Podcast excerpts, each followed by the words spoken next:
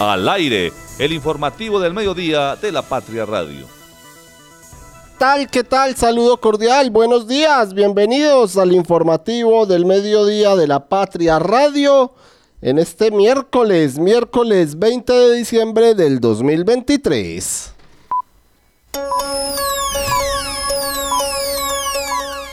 El informativo de la mañana en la Patria Radio. Comenzamos. El director de la banda de, musical de Palestina preacuerda pena, eh, pena en el caso del licor adulterado en Manizales. Los colaboradores del Hospital San Marcos anuncian huelga por incumplimiento salarial. Jorge Eliezer Rivillas es el primer integrante del gabinete del alcalde electo de Manizales. El gobernador electo Henry Gutiérrez designa a directora de salud, ratificó a medio ambiente y nombra nuevo asesor.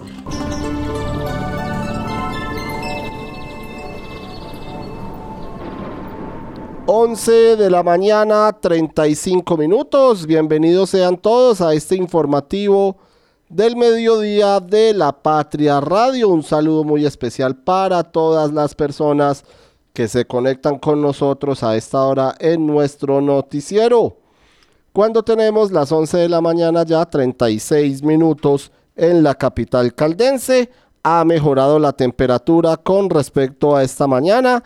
Tenemos actualmente 19 grados en la ciudad de Manizales, 19 grados de temperatura en la ciudad. A esta hora hay algo de sol y por supuesto el cielo eh, parcialmente nublado en algunos sectores de la ciudad. Se esperan algunas lluvias para horas de la tarde, algunas tormentas dispersas podrían caer en la tarde, sobre todo después de las 6 de la tarde, y se espera también que haya sol entre las 3, las 4 y las 5 de la tarde. Ese es el pronóstico del clima a esta hora en la ciudad de Manizales. El tráfico a esta hora. Vamos a revisar la movilidad en la ciudad de Manizales. Esta mañana les mencionábamos que estaba despejada la capital caldense en sus distintas avenidas. A esta hora empecemos por la vía panamericana donde se presenta algo de congestión vehicular, por supuesto, ustedes ya saben dónde, en la terminal de transportes de los Cámbulos, en el sentido eh, Villa María, eh, terminal de transportes, también en el sentido de los vehículos que se encuentran eh, allí en la salida de Villa María con los que vienen de la INEA y sobre todo a la altura del eh, restaurante Los Cámbulos donde está ubicado el puente peatonal. Desde ahí hasta la glorieta se presenta congestión vehicular en el sentido contrario también es decir entre los cámbulos o más bien entre la glorieta del paraíso y los cámbulos allí ya llegando a la altura de la estación de servicio de la terminal de transportes observamos algo de tráfico lento a esta hora en la ciudad de Manizales. Vamos a revisar otras avenidas. Empezamos por la avenida Santander en donde observamos desde el parque médico unos metros más atrás hasta el sector de Torres Panorama por la calle 62. Allí se observa, con, eh, se observa algo de tráfico vehicular a esta hora en la capital caldense. También observamos más adelante eh, llegando al sector de Las Palmas, algo de congestión vehicular. Hay que recordar, como salió en nuestra eh, sección de Supimos que del día de hoy, que se están realizando unas obras en el separador de la avenida Santander para ubicar eh, unos postes de fotomultas y esto ha generado trancón, tráfico lento en este sector de la ciudad. También llegando a Plaza 51, observamos algo de tráfico lento en la capital caldense y por supuesto para descender hacia el sector de Plaza, eh, más que de Plaza 51, del Colegio Los Ángeles y del barrio La Asunción. Ya llegando al centro de la capital caldense, también se presenta algo de tráfico lento, pero es en este sentido, en el carril contrario, es decir, a los vehículos que salen del centro, pasan por fundadores y, se dirigen al sector del cable. El centro de la ciudad presenta alta congestión vehicular hasta ahora, las calles 24, 25, la 26 también, las carreras 20, 21, 22 y 23 presentan congestión vehicular a esta hora en Manizales y la avenida Kevin Ángel también la eh, tenemos a esta hora con congestión vehicular en dos puntos, la salida de Manizales, allí en las obras del intercambiador vial de los Cedros y más adelante en la vía Manizales Neira, donde se realizan algunas obras en el sector del barrio Villa Julia, observamos tráfico lento a esta hora en la ciudad de la mañana, 11 de la mañana, 40 minutos. Clic en lapatria.com 11 de la mañana, 40 minutos. Saludamos a esta hora a nuestra compañera de la unidad digital, Rudy Díaz. Rudy, bienvenida, un gusto tenerla por acá. Buenos días. Hola David, buenos días. Saludo cordial a todos los oyentes que nos sintonizan a esta hora eh, con las noticias que están en la Patria.com. Precisamente, Rudy, ¿qué podemos encontrar a esta hora? ¿Qué novedades tenemos? Para todos los oyentes en www.lapatria.com. Claro que sí, tenemos novedades eh, en el ámbito político. Jorge Eliezer Rivillas es el primer integrante del gabinete del alcalde electo de Manizales. Hasta la fecha, eh, Jorge Eduardo Rojas, que empezará a, ser el alcalde de Manizales a partir del 2024, pues no había nombrado a nadie ni había dicho quién eh, ingresaría a su gabinete, pero ya dio el nombre del que será el gerente de aguas de Manizales. Se trata de Jorge Eliezer Rivilla Herrera, ingeniero civil con formación técnica. En el año del de 2015, en el periodo también del alcalde eh, Rojas, también estuvo en su gabinete siendo el eh, secretario de Obras Públicas. Precisamente vamos a hablar con nuestros compañeros sobre estas novedades, estos temas políticos. Saludamos a esta hora a Marta Lucía Gómez. Marta, feliz martes. Espero que esté más calurosita hoy que ayer. que ayer. Bienvenida, buenos días. Feliz miércoles. Ay, miércoles. Me quedé yo en el martes. ya miércoles. Ay, ay, ay. Como dice Fernando, se partió la semana, el meridiano. Así es, en el meridiano de la semana. Eh, David, muy buenos días. Eh, pues sí, un día mucho más caluroso que el de ayer. Ojalá que así continúe para que la gente salga a comprar sus regalos de Navidad y disfrute de estas festividades eh, de, fin de año.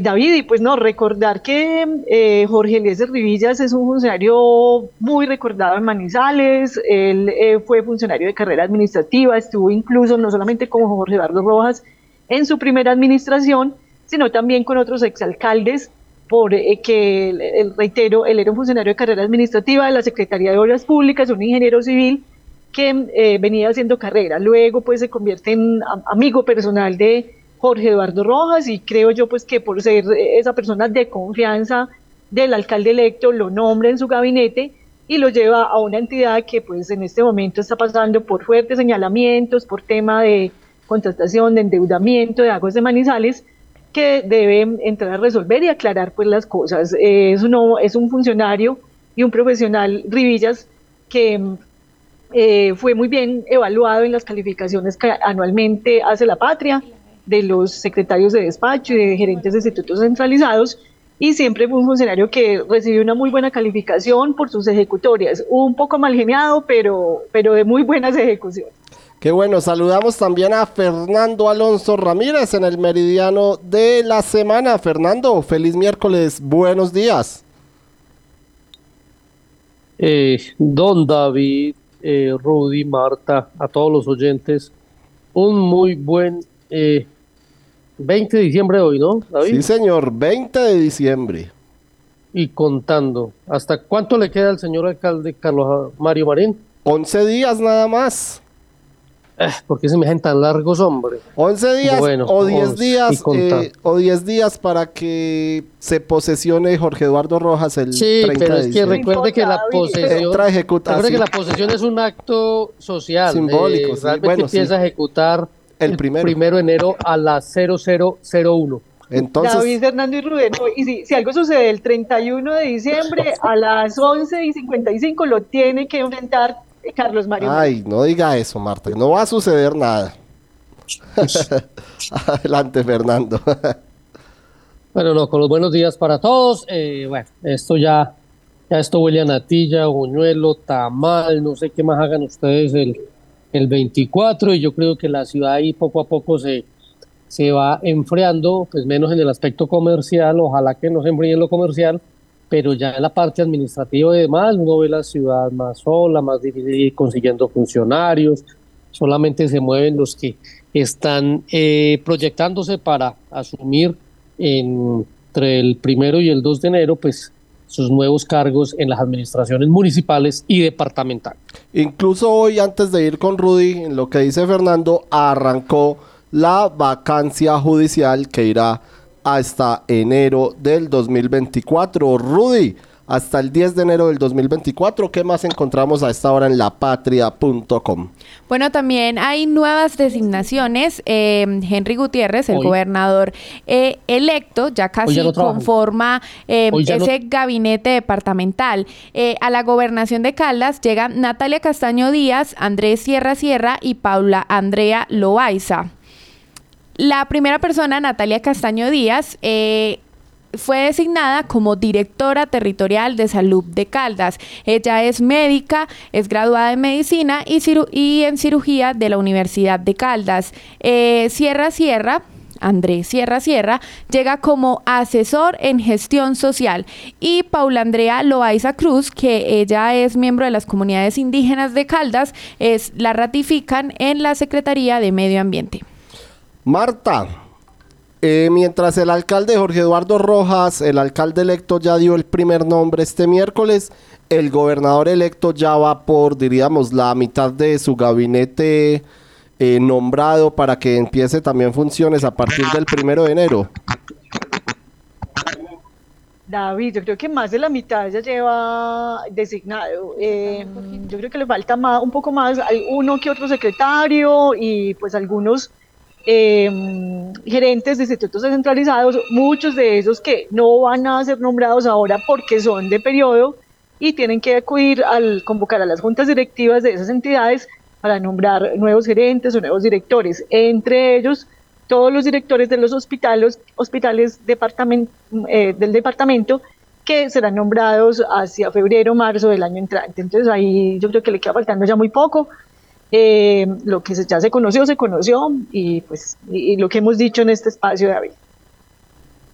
Sí, Marta, precisamente las secretarías con esta designación ya quedarían eh, completas, pues al ratificar a la Secretaría de Medio Ambiente y ya quedarían son em, institutos descentralizados, instituciones descentralizadas.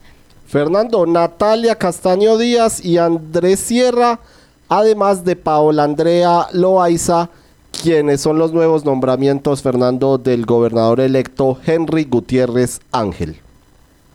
Sí, no, le puedo hablar del, del, del exconcejal Sierra, que es pues un representante del, del MIRA, que usted sabe que hizo pues negociación política con gente en movimiento en esta administración, ahí le están pagando eh, los boticos que pudieron haber marcado la diferencia. Recuerda que la diferencia entre los dos candidatos a la gobernación de Caldas fue de 13 mil votos, sí, y 13 mil votos fue la votación de Elmira. Entonces, ahí que, había dicho inicialmente que apoyaría a Luis Roberto Rivas y luego eh, volteó, volteó, según contaba Henry Gutiérrez en una reunión de él con el pastor de esta iglesia que pone los votos.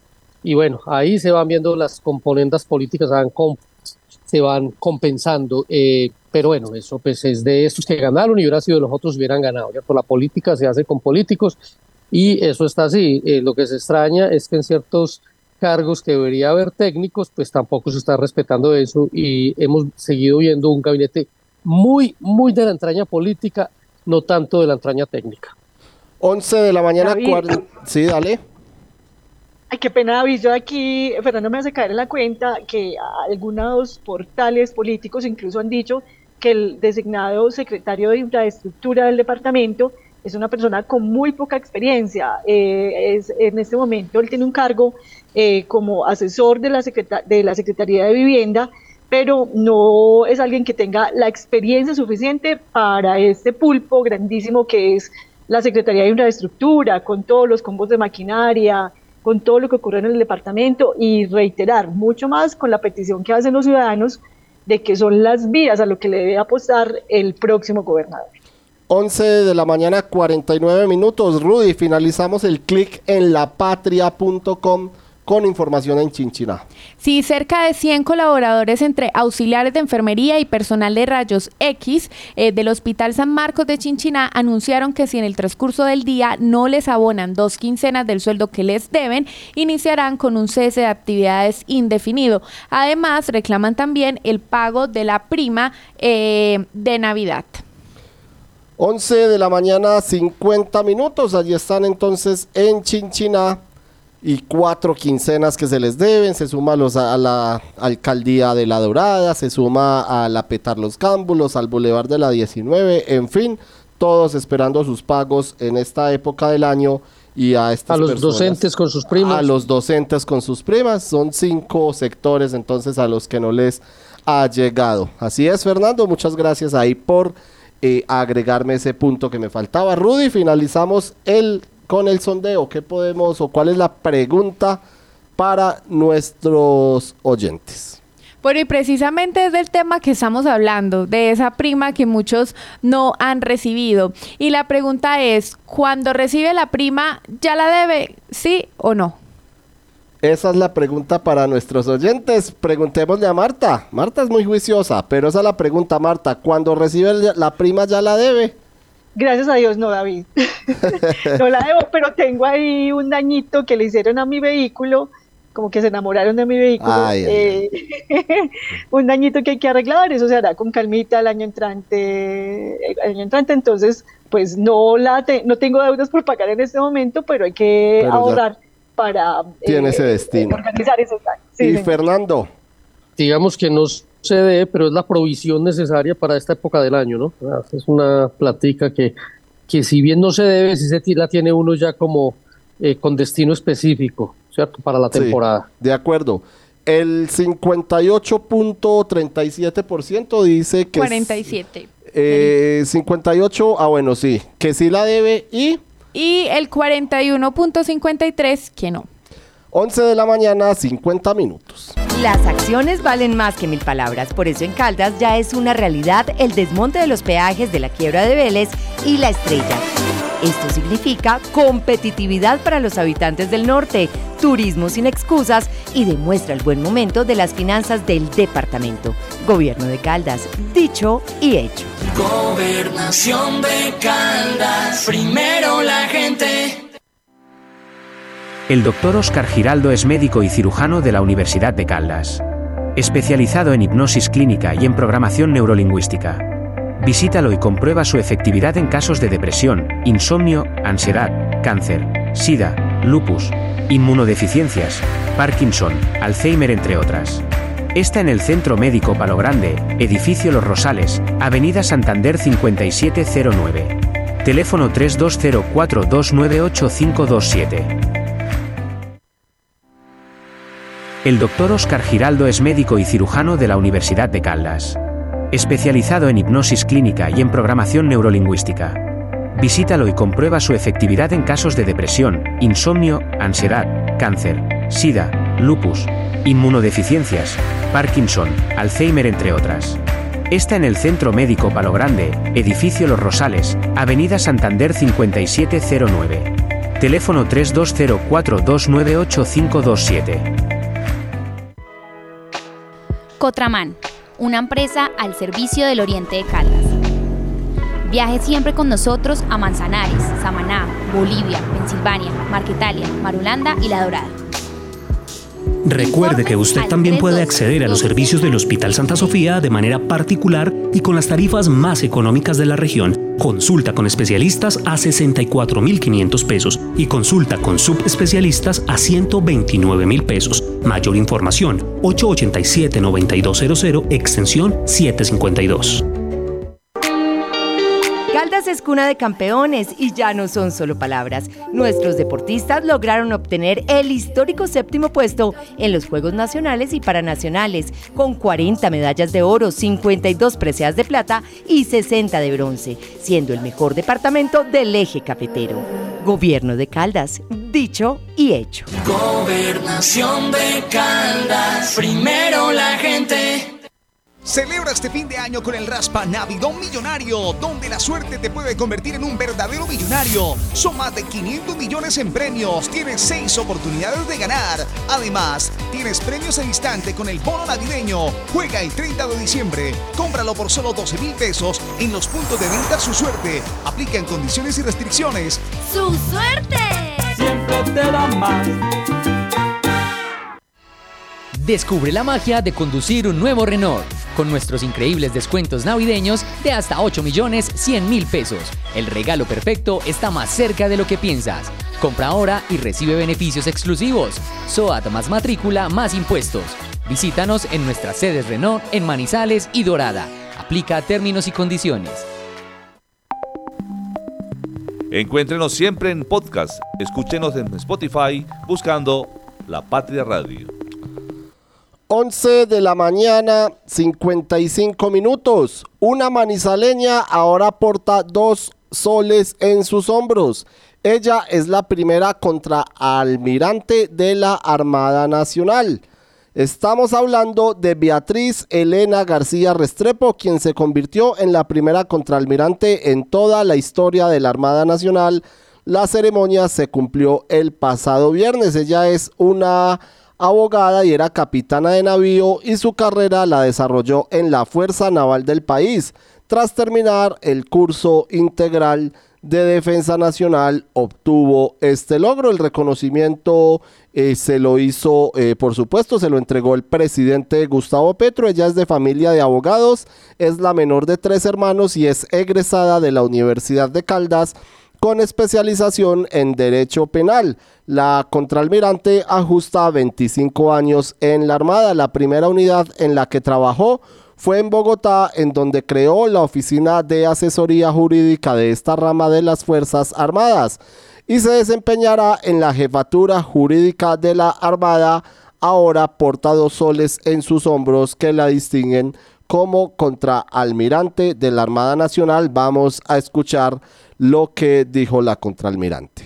Hoy nos encontramos en las instalaciones de la Escuela Militar de Cadetes José María Córdoba en la ciudad de Bogotá, donde se llevó a cabo la ceremonia de ascenso a Brigadier General Contraalmirante de la Armada de Colombia. Igualmente ascendieron los señores mayores generales y vicealmirantes de nuestra institución.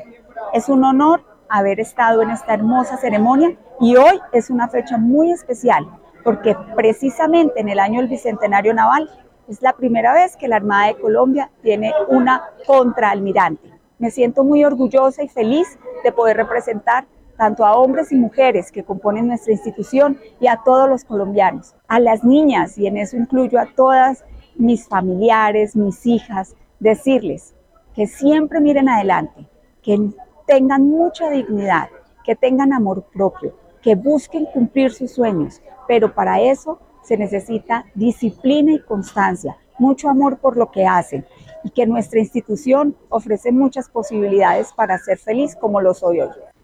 Marta, la nueva contraalmirante entonces de la Armada Nacional, Beatriz Elena García, eh, fue felicitada por el presidente de la República, Gustavo Petro, y por el ministro de Defensa Nacional, Iván Velázquez, manizaleña ella, nueva contraalmirante de la Armada Nacional, Marta. Sí, David, esto es un logro pues eh, para el género femenino, que una mujer esté ya en, este, en esta jerarquía del, Ejército Nacional, em, que sea una mujer la primera contraalmirante de la Armada Nacional, eh, y pues muy gustoso que también que sea una manizaleña la que haya logrado esos alcances, pues eh, ojalá que esa presencia de, de mujeres en el ejército logre eh, procurar los cambios que se requieren eh, a todos los señalamientos que se le han hecho, no solamente el ejército, pues también ahí la policía, ya no tiene nada que ver con la policía, pero ojalá que esto sea el comienzo de todos esos cambios que está pidiendo el país para instituciones como estas, eh, que requieren eh, hacer modificaciones en algunos de sus procesos en cuanto a la formación eh, de, de, sus hombres y sus mujeres, porque pues no nos olvidemos que no es la primera mujer en el ejército, ya son varias las que están haciendo carrera, pero ella es la que llega a uno de los rangos más, al, más altos de la Armada Nacional, muy bueno por ella, muy bueno por Manizales, y pues ahora se viene a demostrar las capacidades que tiene con la institución. Bueno, Fernando, así como hay altos rangos en la Policía Nacional, también empezamos a ver ya estos eh, altos rangos en la Armada Nacional, que hace parte de las fuerzas militares de nuestro país, y esta manizaleña que ahora porta dos soles en sus hombros, Fernando. David, hay que recordarle a la gente que esto equivale, digamos, para que nos entendamos como al mayor general, ¿no? Existe el brigadier general, mayor general y general. es el máximo rango. Entonces está a un pasito de obtener el máximo, máximo rango que se puede obtener dentro de las, eh, dentro de lo que es la Armada Nacional, ¿cierto? Almirante y contraalmirante, entonces luego, y vicealmirante, vicealmirante, contraalmirante, almirante. Entonces estamos muy cerca de, de que una manizaleña, pues además una manizaleña de Raca Mandaca, porque mire, pues que formada en la Universidad de Caldas, con especialización en la Universidad de Caldas, pues logre esto.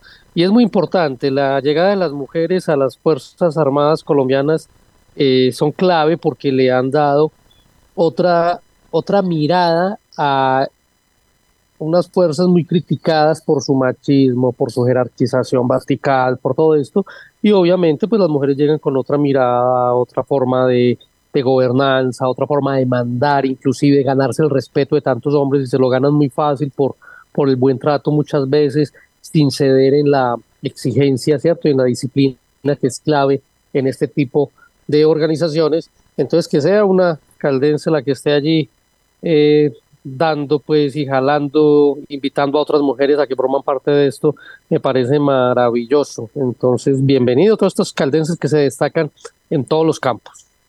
12 del día, un minuto. Hasta ahora nos eh, tenemos en línea a nuestro compañero Santiago Carmona desde el Consejo de Manizales, en donde se adelanta el debate del impuesto, impuesto predial para el 2024. Santiago, bienvenido, buen día, saludo cordial. Muy buenos días a todos los oyentes de La Patria Radio. Estamos con la concejala Adriana Arango del Partido Verde. Buenos días, concejala, ¿cómo está? Muy buenos días para todos los oyentes. Gracias a ti por darme la oportunidad de dirigirme a la gente que nos escucha.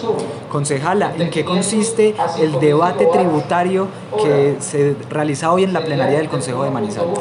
Hay un debate, hoy se realizan dos debates en esta culminación de sesiones extras. Uno de ellos tiene que ver directamente con unos descuentos tributarios que son frecuentes, o sea, cada año se ha presentado, ha hecho trámite en esta corporación, unos descuentos que tienen que ver directamente con el pago anticipado de impuestos municipales. Estamos hablando concretamente del impuesto de industria y comercio y del impuesto de eh, predial que paga la mayoría de la gente aquí en la ciudad.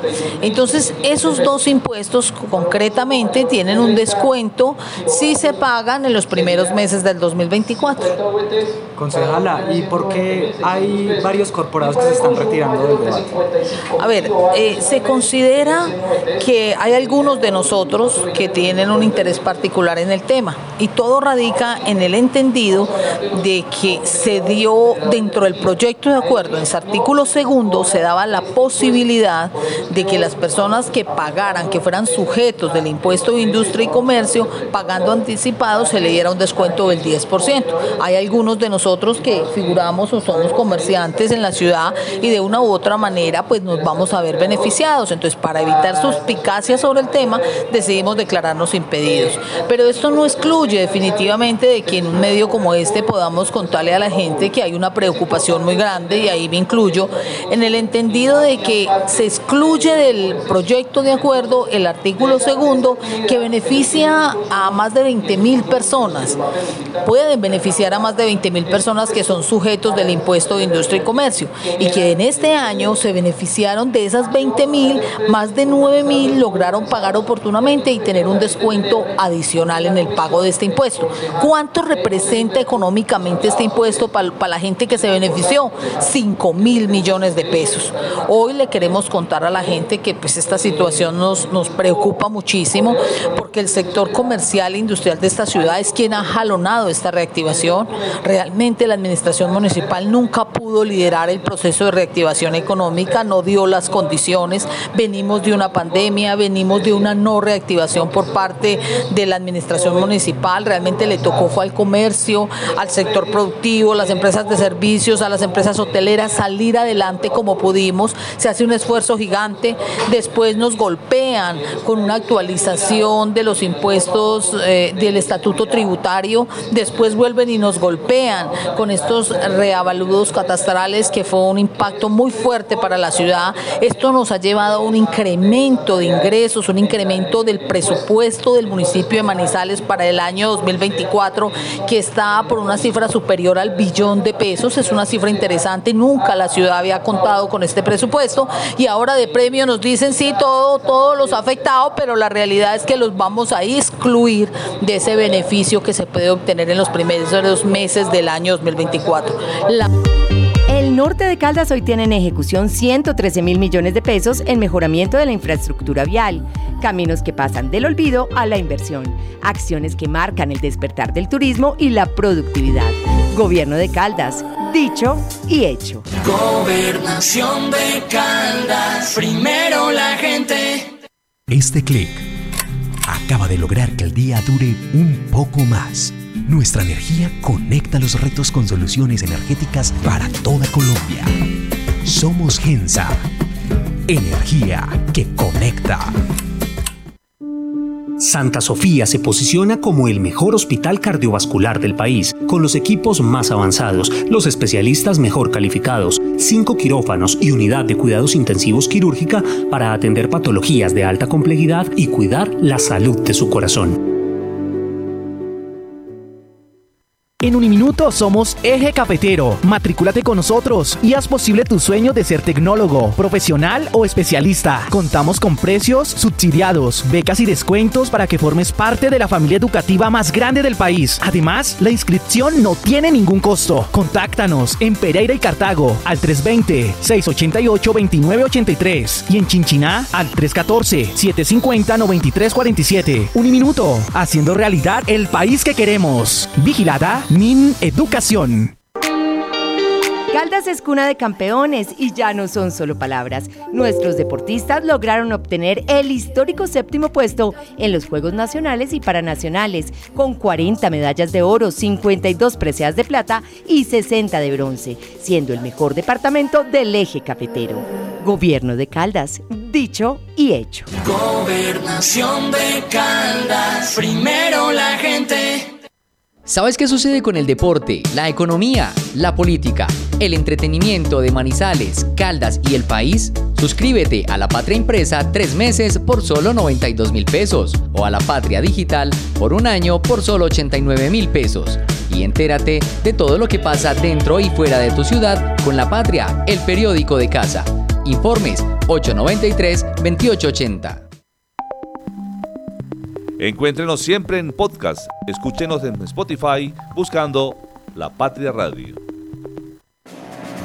La voz del día.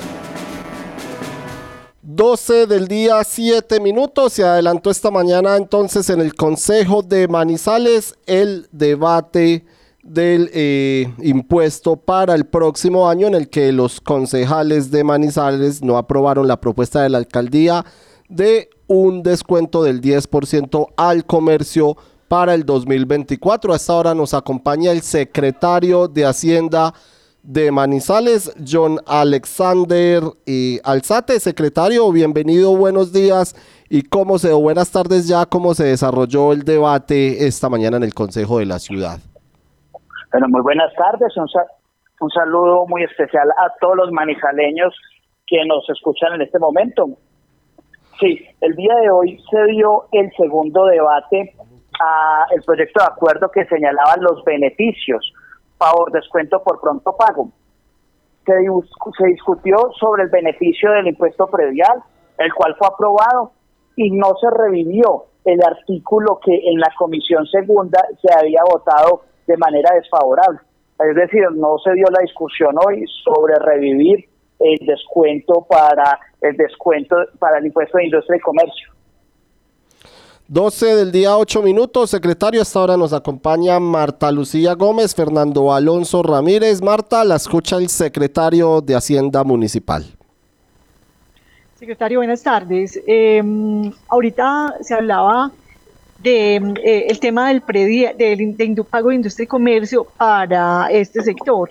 Em, el municipio, eh, a través de eh, dos impuestos, el impuesto predial sobre el que ustedes hicieron una actualización catastral y los cambios que le hicieron a la forma de liquidar el impuesto de industria y comercio, les permitieron subir los ingresos eh, en esta administración. Eh, a hoy, ¿cómo quedan ambos impuestos? Eh, ¿Cuánto están recibiendo por cada uno?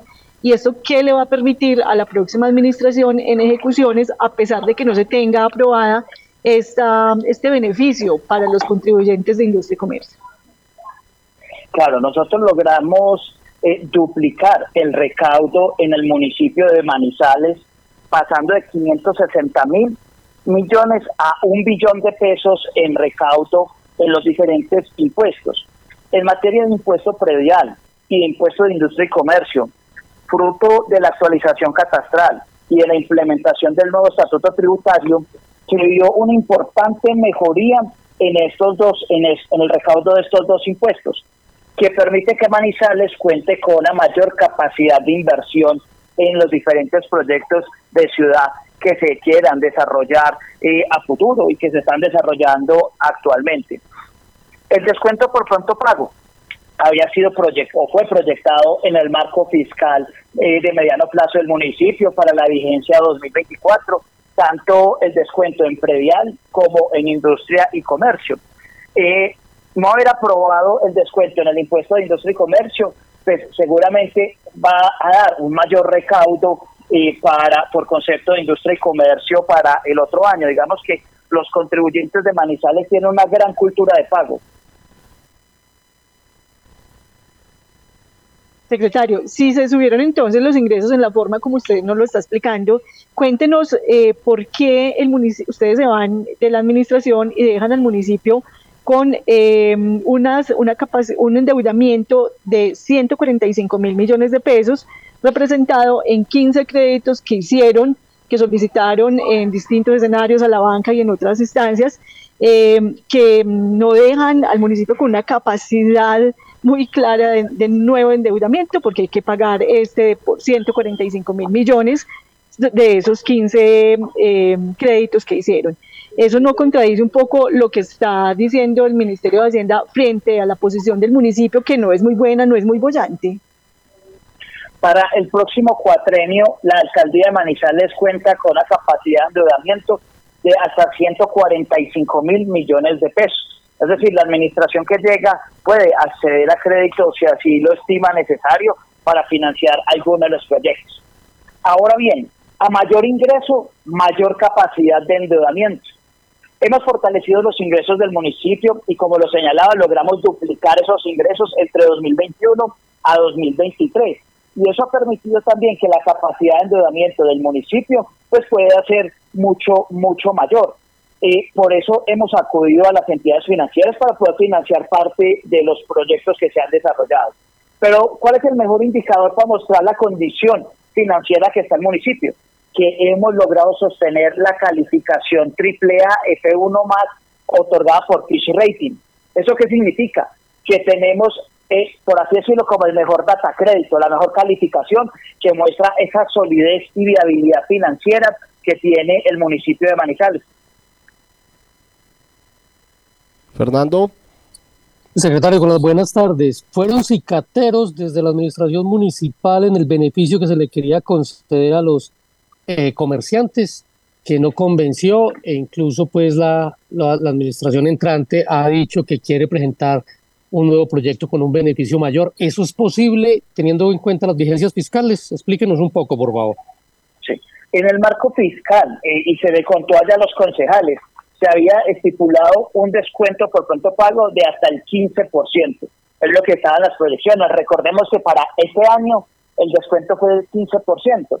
Eh, entonces está proyectado y podría volverse a radicar o haberse dado en la discusión haberlo llevado hasta ese 15%, que es lo que está contemplado en el marco fiscal eh, del municipio. Secretario, yo vuelvo a, ese tema fiscal eh, y también a los conceptos del Ministerio de Hacienda, en donde habla en el capítulo quinto de fortalezas y, vulnerabilidades fiscales. Y dice que si bien el municipio presentó un comportamiento positivo en su recaudo tributario, eh, las finanzas tienen una alta dependencia de los recursos transferidos, principalmente del sistema general de participaciones, y hace una advertencia en cuanto a que se debe hacer un seguimiento a los gastos de funcionamiento, especialmente eh, dice que hay que considerar pertinente evaluar el comportamiento del gasto de la Contraloría Municipal. ¿Qué es lo que pasó allí en la Contraloría? ¿Se han gastado más de lo que se debe o, qué, a qué viene esta advertencia del Ministerio de Hacienda? Claro, lo primero que hay que señalar es que todos los municipios de Colombia a excepción de pronto de Medellín y de Bogotá, eh, dependen en gran proporción de las transferencias que se hacen a través del sistema general de participaciones. No obstante, ustedes pudieron ver el reporte que sacó la patria el fin de semana antepasado del índice de desempeño fiscal de los municipios del departamento de Caldas. Manizales ocupó el cuarto puesto a nivel nacional por ciudades por encima de ciudades como Medellín, en cuanto al índice de desempeño fiscal. Eso muestra la capacidad que tienen las finanzas del municipio eh, de Manizales en este caso. Ahora bien, respecto al tema de los gastos de funcionamiento, el municipio de Manizales, el indicador de ley 617 señala que el tope máximo para municipios de categoría primera es hasta el 65% de sus ingresos corrientes de libre. Es decir, el límite de la ley es de cada 100 pesos que recauda el municipio, hasta 65 podrían irse en gastos de funcionamiento. Para el caso de Manizales, está por cada 100 pesos que se recauda, está en menos de 30 pesos lo que se destina para gastos de funcionamiento. Es decir, estamos muy por debajo del límite que señala la ley 617. El tema ya que sucede con lo de Contraloría es un tema un poco diferente y se debe principalmente al resultado de una auditoría que hizo la Contraloría General de la República a la misma Contraloría Municipal, donde se encontró que en el año 2017 eh, se había excedido las transferencias a este organismo de control. Por eso lo que quedó en el plan de, eh, eh, en el plan para hacer el reajuste es poder llevar otra vez a los niveles que señala la norma ese gasto de funcionamiento. Para eso habrá que suscribir un plan, un plan financiero para poder hacer obviamente ese ajuste a los gastos de funcionamiento de la Contraloría. Pero en ningún momento eso significa eh, que el municipio esté por encima de los límites respecto a los gastos de funcionamiento del mismo municipio, sino que estamos muy por debajo eh, de lo que señala el límite de la ley C-17. Secretario, perdón, Fernando, pero también el Ministerio de Hacienda hace énfasis eh, y advierte sobre el comportamiento financiero de sus entidades descentralizadas. Ya veíamos eh, el concepto de la corporación cívica sobre eh, la contratación y el endeudamiento de aguas de Manizales, que es una entidad descentralizada del municipio. Y aquí el ministerio dice que esto lo hace, esta advertencia la hace con el fin de que el municipio defina medidas de reestructuración o incluso, y gravísimo me parece, liquidación, atendiendo lo establecido en el 6 de 17 del año 2000. Aquí pues, es una advertencia del ministerio sobre el municipio, pero usted pues nos da otro panorama totalmente contrario. ¿Por qué parecen ustedes ir en dos vías totalmente contrarias, ministerio y municipio de Manizales? Claro, no, recordemos que municipio de Manizales y sus entidades descentralizadas cada una tiene su autonomía administrativa, presupuestal y financiera, según su estructura jurídica. Los datos que yo te estoy dando son municipio de Manizales como alcaldía de Manizales. Ahora bien, respecto al tema de Aguas de Manizales, Aguas es una entidad que históricamente ha funcionado o ha financiado su POIR, su plan de obras, eh, a través de obtener crédito en entidades financieras para poder obviamente, eh, llevar a cabo el POIR que debe realizar todas las empresas de servicios públicos.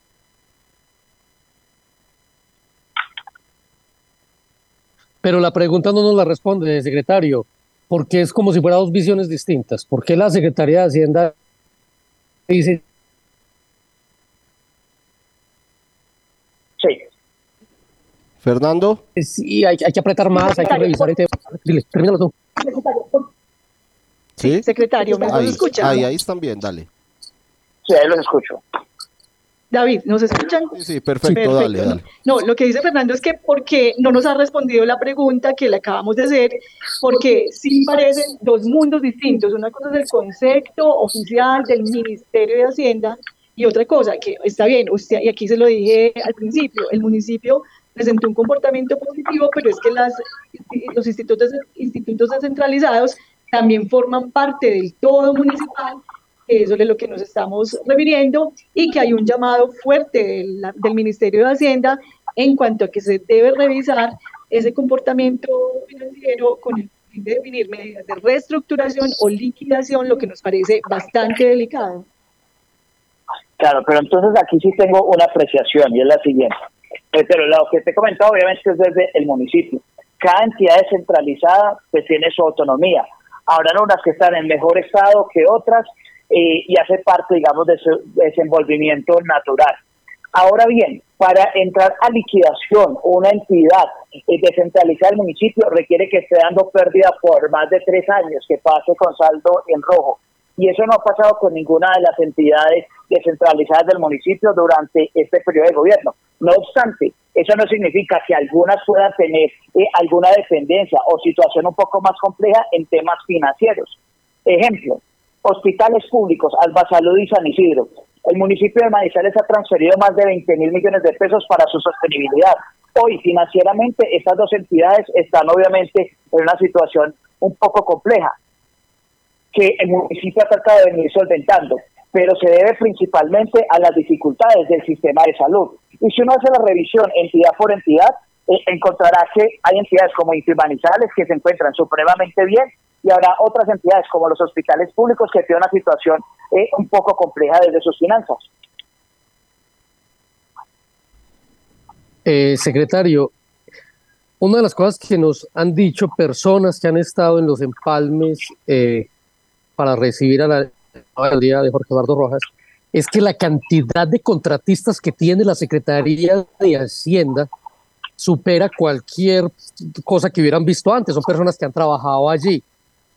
¿Por qué hay tanto contratista dependiendo de la Secretaría de Hacienda? ¿Por qué la Secretaría de Hacienda ayudó a poner recursos para un contrato de dos que se hicieron por más de 1.100 millones de pesos hace cerca de un mes para hacerle publicidad a la alcaldía de Manizales, más personalmente al alcalde, pues usted me dirá que no, pero fue para el alcalde, y poner plaquitas en los parques y en otras obritas que se hicieron en esta administración?